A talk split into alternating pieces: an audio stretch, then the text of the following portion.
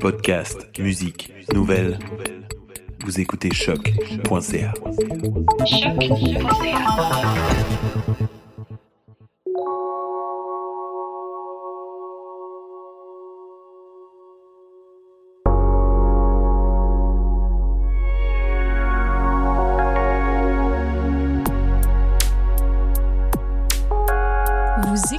Les Échos intérieurs, un podcast sur la méditation avec Marianne La Liberté et François Lacerte.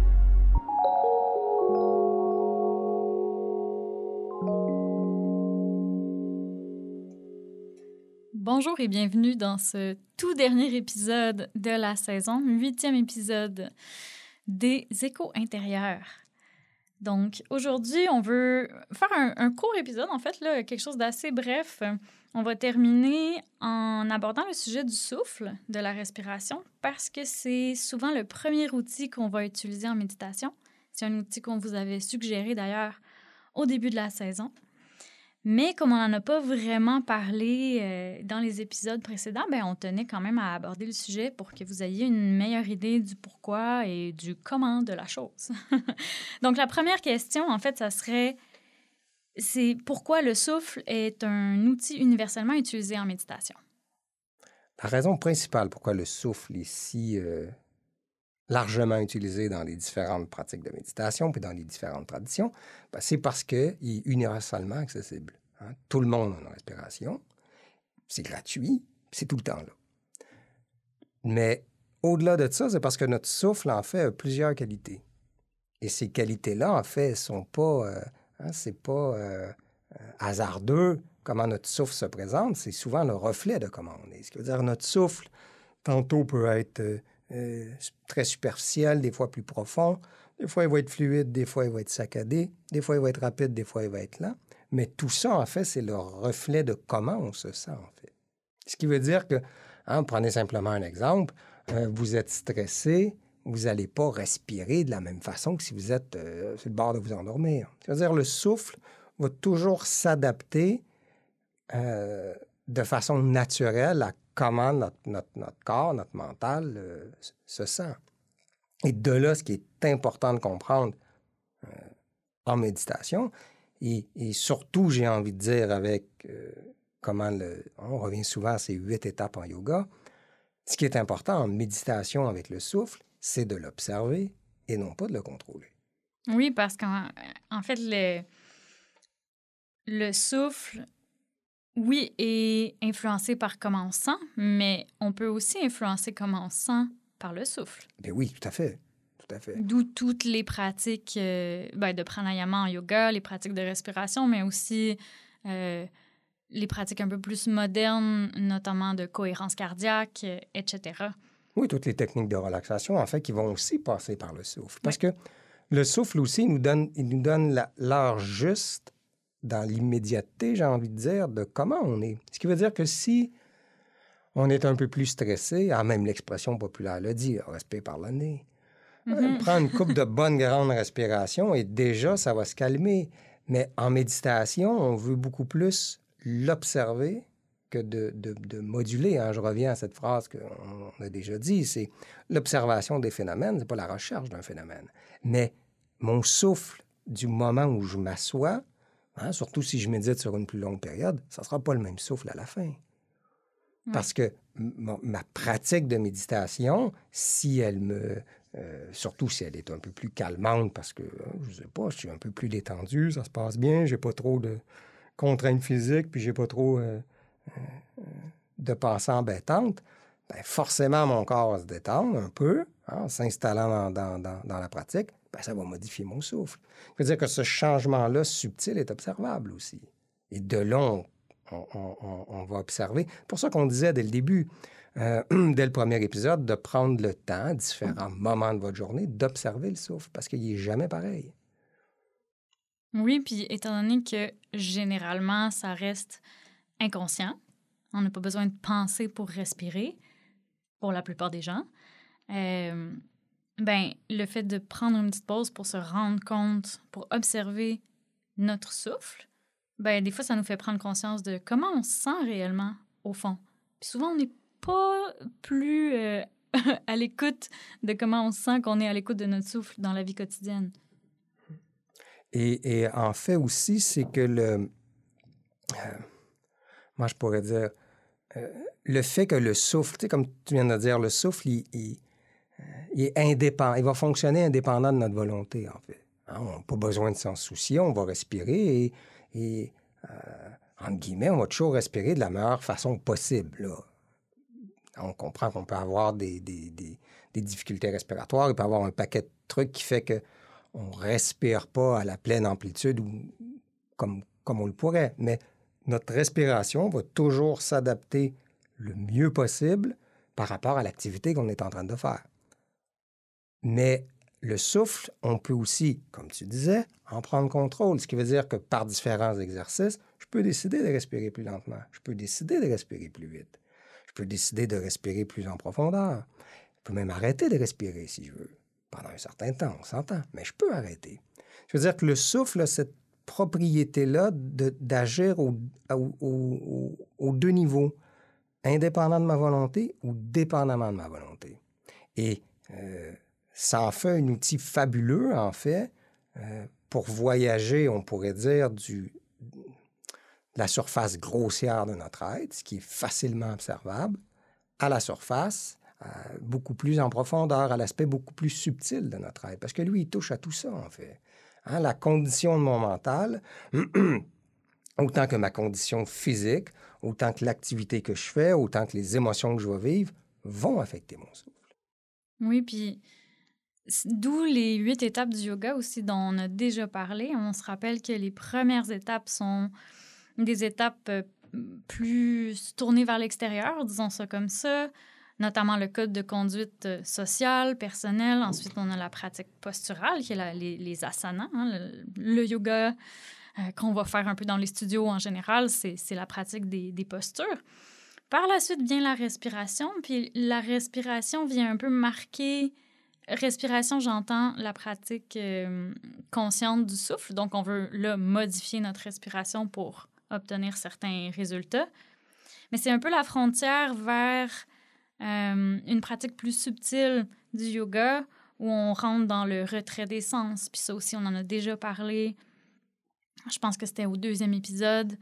Euh, puis après, c'est la concentration et finalement l'état de méditation et ultimement l'état d'éveil. Mais c'est vraiment, comme disait François, la frontière entre ce qui est plus grossier, ce qui est tangible, ce qui est plus facile pour nous, en général, d'aller sentir, expérimenter, vers le plus subtil, qui sont des phénomènes, euh, ben c'est ça, plus subtil, donc plus difficile à percevoir. Et donc, euh, c'est ça qu'on a moins tendance euh, à aller observer dans notre vie quotidienne. Puis souvent, ben, les émotions ou comment on se sent profondément, ça fait partie de ces choses-là plus subtiles parce qu'on n'est pas très à l'écoute de ça. On est très, très tourné vers l'extérieur dans notre vie moderne. Donc, la méditation, c'est de revenir vers l'intérieur. Et le souffle, c'est un peu, comme on disait, la première porte d'entrée. Ben, en fait, et en soi, le souffle, c'est un univers entier, ce qui veut dire que on peut facilement observer la respiration euh, sans en observer toutes les subtilités. Ce qui veut dire que plus on va apprendre à observer notre respiration, bien, plus on va être capable de voir, d'apprécier, de ressentir toutes les différentes subtilités qu'il peut y avoir à différents moments. Tandis qu'au début, si on l'observe de façon un peu plus grossière, avec moins d'attention, ben, il va plus ou moins nous sembler toujours pareil, à moins vraiment d'observer euh, euh, dans des instants vraiment très différents. Mais euh, il y a un paquet de qualités subtiles au souffle et peut-être si on arrive à observer un peu plus en profondeur les qualités de cet objet unique-là qu'est le souffle, ben, peut-être un jour, sur d'autres techniques qui vont observer l'entièreté de l'être en profondeur, ben, on va être déjà un peu plus outillé pour observer les euh, milliers de subtilités qu'on a dans notre être. Mm-hmm. Oui, puis on va pas décrire ces techniques-là. Il y a des techniques plus avancées, justement, d'observation du souffle. On va pas parler de ça aujourd'hui. C'est pas le but de l'épisode. On est en train de conclure la saison. Si on a une deuxième saison, ben, on viendra peut-être parler de ces, choses-là, vous proposer des pratiques.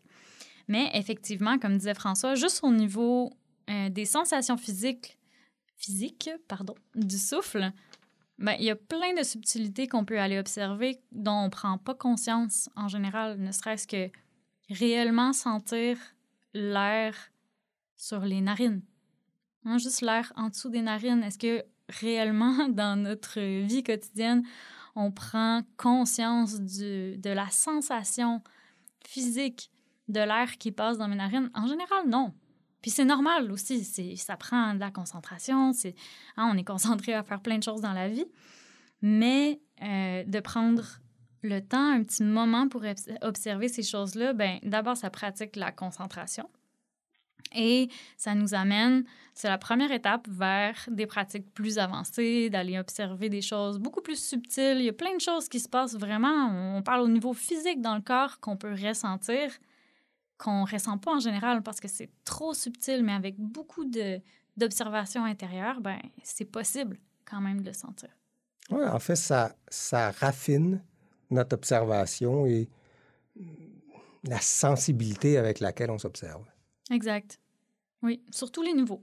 Puis comme, parce que, comme tu disais, le souffle vient chercher autant le physique, mais aussi l'émotionnel, le mental. Hein, c'est tout ça est, relié, vient influencer le souffle et le souffle vient influencer. Euh, ben, dans une certaine forme de conclusion, on pourrait parler de comment on peut observer le souffle, parce que là, on a parlé, à moins que tu aies quelque chose à ajouter au niveau des qualités. Non, c'est bon, vas-y. Ouais, on peut parler de. Ben, mm-hmm de, comment on fait pour observer le souffle parce que ça a l'air tellement simple. Mais euh, il y, a, plein de, de façons. On peut l'observer justement de façon très euh, euh, physique, c'est-à-dire l'air qui rentre, qui sort par mes narines. Mm-hmm. On peut aussi observer le mouvement du ventre, cage thoracique aussi, ça dépend. Hein. Peut-être des journées, on respire plus au niveau abdominal, d'autres fois un peu plus haut, mais d'observer le mouvement euh, naturel de la respiration, comment elle s'exprime. Ce qui veut dire que déjà quelqu'un qui est, qui, est, très tendu au niveau du ventre, ben, peut-être que d'essayer d'observer le mouvement de, à l'inspiration que le ventre gonfle et qu'à l'expiration, le ventre dégonfle, ça sera peut-être pas évident au début. Donc, ça, ça peut être une autre façon de l'observer, le mouvement de la respiration. Oui. Puis une autre façon aussi, c'est d'écouter le son de la respiration. Parce que ben, ça, ça fait du bruit, respirer, mais le son intérieur aussi, s'écouter, respirer. Un peu comme une méditation sur le son, comme on, avait proposé, euh, ben, qui était une méditation sur un mantra, mais hein, simplement écouter le souffle. Puis ça dépend ça va dépendre aussi de, de nos préférences personnelles. Hein. Il y a des gens qui ont un peu plus de facilité à aller écouter, sont un peu plus auditifs, d'autres un peu plus kinesthésiques. Ben, allez-y aussi avec ce qui est le plus simple pour vous au départ. Puis ensuite, peut-être aller explorer, oui, d'autres façons de, d'observer le souffle. C'est intéressant d'aller observer le souffle de diverses façons aussi pour comprendre justement toutes les subtilités du souffle, la complexité de du souffle et de nous-mêmes, de notre corps, de notre être.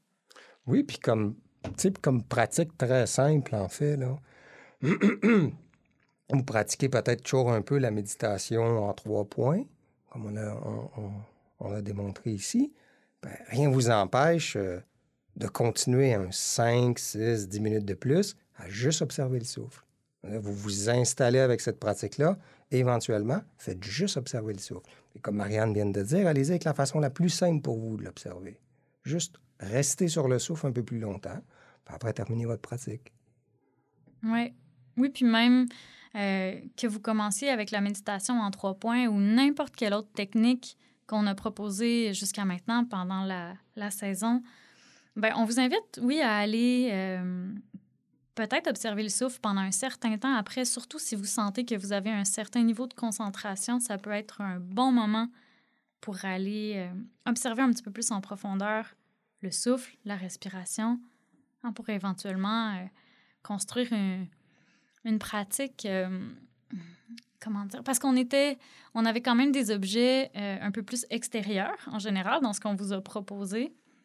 Mais là, on vient, la, la respiration, comme on dit, c'est la porte d'entrée vers le plus subtil. Fait ça peut être une bonne façon d'aller euh, travailler ça un petit peu plus. Donc, pour conclure, ben, comme on vient de vous dire, hein, comme au premier épisode, on vous invite à prendre conscience de votre souffle non seulement dans votre pratique plus formelle, assise, mais aussi dans votre vie quotidienne.